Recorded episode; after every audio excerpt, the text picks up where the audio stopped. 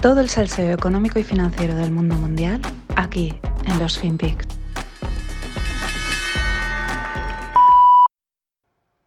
Why 2060? Primarily because we are as serious as you may hopefully consider us. Uh, we know, and it's in accordance to the latest IPCC report, which says that most of these technologies may not mature before 2040. So if we are relying on this uh, scientific subsidiary body, whom we all honor and accept what they submit, and if they say that these technologies will only mature by 2040, we need to have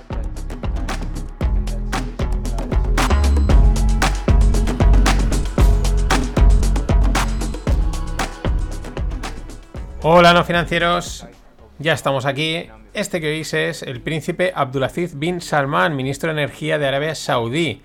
Antes que nada, me llama siempre mucho la atención de todos estos árabes de los petrodólares, que con la pasta que tienen, la educación que han recibido, que debe ser de los más altos niveles, y siempre me sorprende eh, la poca fluidez que tienen a la hora de hablar el inglés. Es como... Parece que lo, hayan aca- acabado de aprender, ¿no? Eh, bueno, igual es que como son los amos del cotarro, pues lo saben y, directamente se cagan. Pero en cualquier caso, de tontos no tienen un pelo. Y aquí veíamos unas declaraciones muy interesantes, porque dice que Arabia Saudí cumplirá el objetivo de cero emisiones en 2060. Ahí es nada, a 40 años vista. Esto yo me subo a esta ola y digo que en el 2060 habré adelgazado 10 kilos, eh, que tendré, no sé, 6 ceros en la cuenta, ¿no? Aquí allá ya veremos a ver quién está aquí o qué es lo que ha pasado, ¿no? Pero eh, también es interesante la otra parte, ¿no? Que dice que según varios informes que ellos manejan las tecnologías, this is new technologies, porque esto es un foro de, que se llama Saudi Green, o sea, relacionado con la, con las nuevas, las nuevas energías y toda esta historia. Bueno, pues que las nuevas tecnologías, es decir, las tecnologías verdes, eh, no estarán maduras hasta 2040. O sea, ahí está. Nada de rollos, de tal, ¿no? Esto está a la vuelta de la esquina. Estos, es verdad que a ellos lo que les interesa es el petróleo y sacarlo. De hecho, eh, también matizan y dicen que, bueno, que, que este objetivo del 2060 es dentro de Arabia Saudí, o sea, dentro de, los, de, los, de las fronteras, que fuera ellos van a seguir exportando petróleo, porque claro, es de momento lo que viven. Es verdad que ellos llevan ya años diversificando inversiones y metiéndose en más historias, ¿no? Pero claro, con, estos horizontes temporales que hablamos de 40 años vista, eh, también es muy interesante otro momento en el que el príncipe asegura que ellos van a cumplir estos objetivos del 2060 de una forma tranquila y suave. Y ojo a esto, sin poner en riesgo la economía. Para mí esto me parece un sutil dardo, una sutil indirecta a Europa y Estados Unidos con la agenda verde, la descarbonización. Y repito, a ellos les interesa que se siga consumiendo petróleo en el mundo, ¿no? Pero muy sutil, ¿no? Y justo al mismo tiempo, el mismo tiempo que cogía este vídeo, pues salía declaraciones de, la presidenta de la, Comisión Europea, von der Leyen, diciendo que Europa tiene que acelerar la transición a la energía renovable, que tiene que cortar la, la, la dependencia de la eh, energía importada, lo cual no es mentira, pero si, como ha dicho Bin Salman, mm, las tecnologías estas verdes no estarán maduras hasta 2040, pues por mucho que tú lo quieras, eh, aún quedan unos añitos de, pasar por el, por el oro negro, ¿no? Eh, pero es que por otro lado, en el, en el, mismo foro, le preguntaban al príncipe por las declaraciones que había hecho eh, Joe Biden acusando a Arabia Saudí de ser el causante de los altos precios del petróleo, ¿no? Y el príncipe decía, decía estas perlitas. Basically, the United States President Joe Biden, just in a town hall the other day, he, he blamed Saudi Arabia for the high energy prices. How do you respond to that? Well, I, I don't, I wouldn't reflect on that. It's above my pay grade. But I, I am a technician, uh, and I deal with technical issues. Uh, gasoline prices are high because it's mixed with ethanol that went tenfold. Gasoline prices are high because there is low stocks in the U.S. Gasoline prices are high because there's still two to two and a half million barrels of capacity that has been shut down because of the hurricane. Crude oil import would not help it. Uh, what would help it is making gasoline more available, Yeah. or in, as a technician, and I don't know how valid it is, uh, limiting the export of gasoline. Pues ahí lo tenéis, ¿no? Me hace mucha gracia, me declaro fan de Bin Salman porque dice, yo soy un technician, yo soy un técnico, ¿no? Es el ministro de, Energía del Arabia Saudí, es un príncipe, con lo cual está pues, prácticamente nombrado a dedo. No dudamos de su formación, ¿no? Pero es como excusarse, ¿no? Es que es, es como si, no sé, es que, imaginero, no sé, el presidente del gobierno ha estudiado Derecho y dice, no, yo soy solo un técnico legal, ¿no? Eres el presidente del gobierno, ¿no? Eres el ministro de Energía de un país, eh, vamos, como Arabia Saudí. Pero dejando ese detalle aparte, mm, bueno, pues contesta a Biden, ¿no? Y saca información, pues esta gente esto lo tiene que saber, es un productor de gasolina, de petróleo, tienes que saber lo que está cociendo. Dice, la gasolina ha subido porque el etanol que es necesario para la mezcla ha subido, ha multiplicado por 10 su valor. También ha subido porque dice no hay stocks en Estados Unidos de gasolina y porque luego aparte ha habido un huracán que ha parado pues, la producción, ha bajado la producción los 2 millones de barriles y se ha visto afectado. En definitiva, bueno, el tío Xavi le contesta a, a, Biden, ¿no? Y lo que queda claro es la pregunta que lanzaba al principio, ¿no? Esta gente no habla inglés fluido, pues porque se cagan, o sea, son los reyes del mambo, son los reyes de la economía, todo pasa por ahí y ellos hablan en inglés como les da la gana. ¿Y bien qué hacen?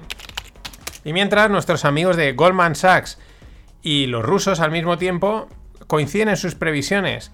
Prevén que la demanda de petróleo se recuperará a nivel pre-COVID, antes de la pandemia, para finales de 2022. Ojo que estamos a finales del 2021, aún queda un año. Es verdad que parece que se ha acelerado un poquito esta previsión, la esperaban un poquito más tardía, y esto rondaría el consumo de 100 millones de barriles diarios. Esto es, La verdad es que es una cifra flipante, ¿no? Como para cargártela así de repente y poner molinos de viento a que sustituyan esta, esta potencia de, de energía enorme. Con todas estas, el petróleo llega a marcar los 85 dólares por barril. Y siguiendo en estos mercados donde es un juego, bueno, como todos, de oferta y demanda, cuellos de botella y productores monopolísticos, pues además de los saudíes con el petróleo, tenemos a los rusos con el gas.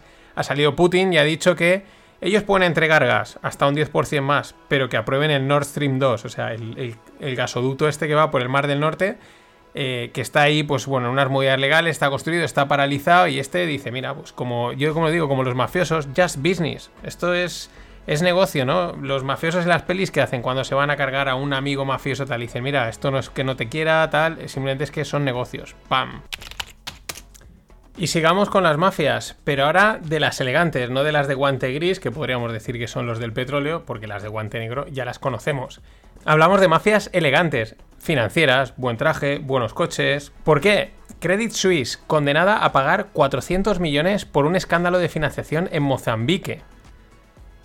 Este escándalo acabó metiendo, o sea, esta de estafa acabó metiendo al país en una crisis económica.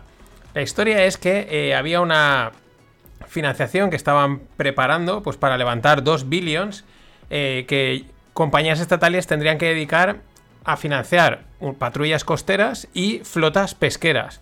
Bueno, pues ahí parece ser que parte del dinero desapareció, etcétera, porque, vamos, 400 millones de Credit Suisse de una entidad en teoría seria. Eh, esto me parece, la verdad, muy loco, porque los bancos es que no tienen escrúpulos, y sobre todo cuando operan offshore. Y a veces pienso, si esta gente, ¿cuántos de no si esta gente, qué bancos estarán detrás de toda la movida offshore opaca cripto que hay detrás? estilo Tether, porque estoy seguro que hay alguno detrás sacándolo. Si han sido capaces de hacerle esto a Mozambique, ¿qué le van a hacer al resto? Y una empresa eh, que me ha molado, AutoStore. Empresa noruega de robótica que sale a cotizar a una valoración de 12,4 billions. El dato llamativo es que sería la primera, o es la primera gran salida a bolsa en Noruega en 20 años. O sea, 20 años.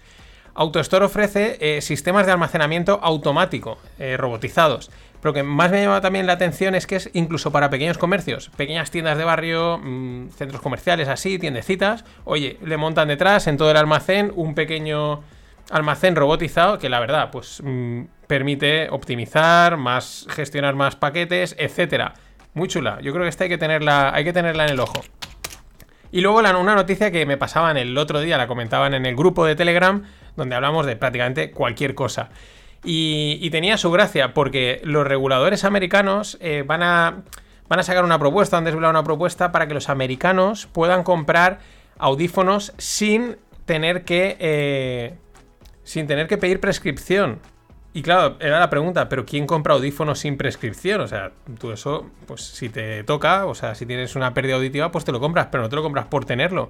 Pero bueno, luego alguien comentaba que es que antes, hace unos años, la gente los utilizaba para grabar. Iban a los cines y grababan las películas porque eso, claro, tiene una sensibilidad y una, una calidad brutal. Es que es de lo que no te acostarás sin saber una cosa más. Y bueno, un hilo que os dejo en la newsletter súper interesante. Es, mm, bueno, un Twitter o, americano o canadiense creo que es, que hace hilos sobre hacks psicológicos en las tiendas, ¿no? Básicamente la gran mayoría o son muy interesantes, por ejemplo, el, pues eso, como a veces lo, que sería eh, contraintuitivo, ¿no? Es decir, tú entras a una tienda y el hecho de que te obliguen a esforzarte en comprar, a recorrer toda la tienda, a ir de aquí para allá, a pensar un carro grande, ese, tipo de cosas te, hacen, te acaban haciendo comprar más, porque es el coste de, del hundimiento o algo así, que es, bueno, pues es que ya que estoy, ya que eso este esfuerzo, compro, ¿no? Pero lo que más me llama la atención, lo llamativo de este hilo que os dejo y es sobre la empresa Costco, es lo siguiente. Costco es, un un, es una cadena de supermercados eh, a lo bestia, eh, con productos en tamaño muy grande y pues con súper descuento, ¿no? Esta cadena tiene un programa de membresía, la típica suscripción, entonces los clientes pagan 60 o 120 euros al año, pues por acceder a comprar estos supermercados. Que una de los hacks que comentan es que ofrecen pues eh, latas de atún enormes, botes de mayonesa también gigantes, y eso ya es, es un hack, porque hack mental, trigger, ¿no? Que hace que la gente perciba valor en esos productos, como muy grande, compro, compro me va a salir a buen precio, etcétera, ¿no? Pero vamos con, vamos con los datos de esta suscripción, que es lo que es chocante. Esta suscripción a Costco le genera un 2% de los ingresos anuales, es decir, 4 billions. Un 2%, 4 billions. Bien, los beneficios de Costco son de 5 billions. Es decir, la membresía supone el 70-80% de los beneficios. Que esto es. O sea, esto es loquísimo, porque eso quiere decir que tú tienes una cadena de, de supermercados a lo bestia, mueves millones de productos, de mercancías, etcétera, pero al final tu beneficio viene de cobrarle a tus clientes porque puedan acceder a tu supermercado y el resto prácticamente estás viendo a cuenta con paga. Eh, flipante. Y si leéis el, hilo, que os lo recomiendo, pues es todo todo esto es al final psicológico, lo de, lo, de las tiendas. Un hemos sido engañados de libro. Y vamos con lo de Tesla. Lo que es una fiesta es lo que está sucediendo en estos mercados que son de Only Go Up. Y aquí, pues bueno, Tesla es una de las grandes, de las reinas, ¿no? Pero vamos por partes. Primero, la empresa de coches de alquiler Hertz, que hace unos meses salía de la bancarrota, que está en bancarrota, totalmente quebrada, bueno, anunciaba ayer que han cargado 100.000 Teslas dentro de su ambicioso plan para electrificar la, electrificar la, flota, la flota, que me lío. Eh, bueno, estás en bancarrota, pero sales y te lías la manta a la cabeza, ¿no? Pero bueno, oye, para adelante. Luego, por otro lado, también la, la, noticia de que la Junta Nacional de Transportes emite, americana emite sus serias dudas respecto a la seguridad de los sistemas de conducción de Tesla. Bien, estas dos cositas se juntan y se traducen que ayer Tesla subía un 13% en un día llegando a alcanzar la empresa una valoración de un trillón de dólares. Y con esto hacía Elon Musk, mm, bueno, el tío uno de los más valioso que muchas compañías cotizadas. Fijaos en este detalle. Eh, con, esta, con este movimiento Elon Musk tendría una valoración, un patrimonio personal de 250 billions, que es mayor que el valor de Pfizer, de Toyota, de Coca-Cola, de Chevron, de Verizon, de Costco, de Intel, de Shell, de AT&T, de McDonald's, de Shopify, de Volkswagen, de AMD, de American Express, solo Elon Musk y gran parte por Tesla. Vamos, eh, esto es loquísimo. De todas maneras, no nos vengamos tan arriba, porque esto pinta a un gamma squeeze de libro. Sí, sí, lo mismo que le pasó con GameStop hace también unos meses. Y es que se venía comentando por Twitter que la semana pasada la gente ya empezó a ver que el volumen de opciones negociadas en el mercado de, sobre opciones Tesla era altísimo, era una locura. Y pues bueno, de aquellos barros, estos lodos. Nada, que igual, yo digo, igual Gerza sabe ahora cómo salir, dice vamos a hacer la jugada del Gamma Squid y así sabemos cómo salir de la bancarrota. O bueno, que aquí todo el mundo le ha visto la jugada al mercado y a explotarla hasta que pete. Y para cerrar esta parte, este fan, este fan fact que comentaba, sacaba Juan Luis Ortega el otro día me hacía mucha gracia porque dice probablemente esta es la mayor remontada de la historia y es que se están Justo el año pasado se cruzó y estamos ya, vamos, por encima. Los vinilos, se están vendiendo más vinilos que CDs. Es la mayor remontada de la historia. Más vinilos que CDs. Acojonante.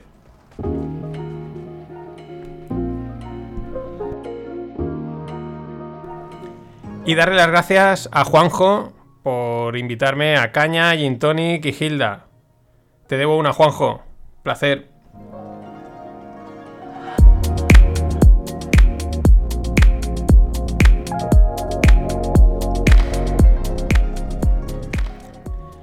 Y en el mundo startups, pues hablemos de ex-startups. Eran startups, pero han crecido tanto y son tan grandes que ya cuesta decir que sean startups. Y es el caso de WeWork, una que dio muchísimo a hablar, pues salió a salir a cotizar la semana pasada a bolsa.